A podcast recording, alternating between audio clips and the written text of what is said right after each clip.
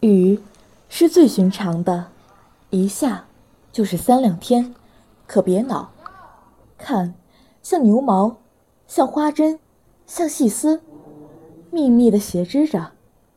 人家屋顶上全笼罩着一层薄烟，树叶却绿得发亮，小草也青得逼你的眼。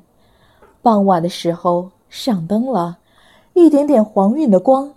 烘托出一片安静而和平的夜，在乡下，小路上、石桥边，有撑起伞慢慢走着的人；地里还有工作的农民，披着蓑，带着笠，他们的房屋稀稀疏疏的，在雨里静默着。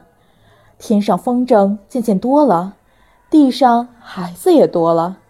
城里乡下，家家户户，老老小小。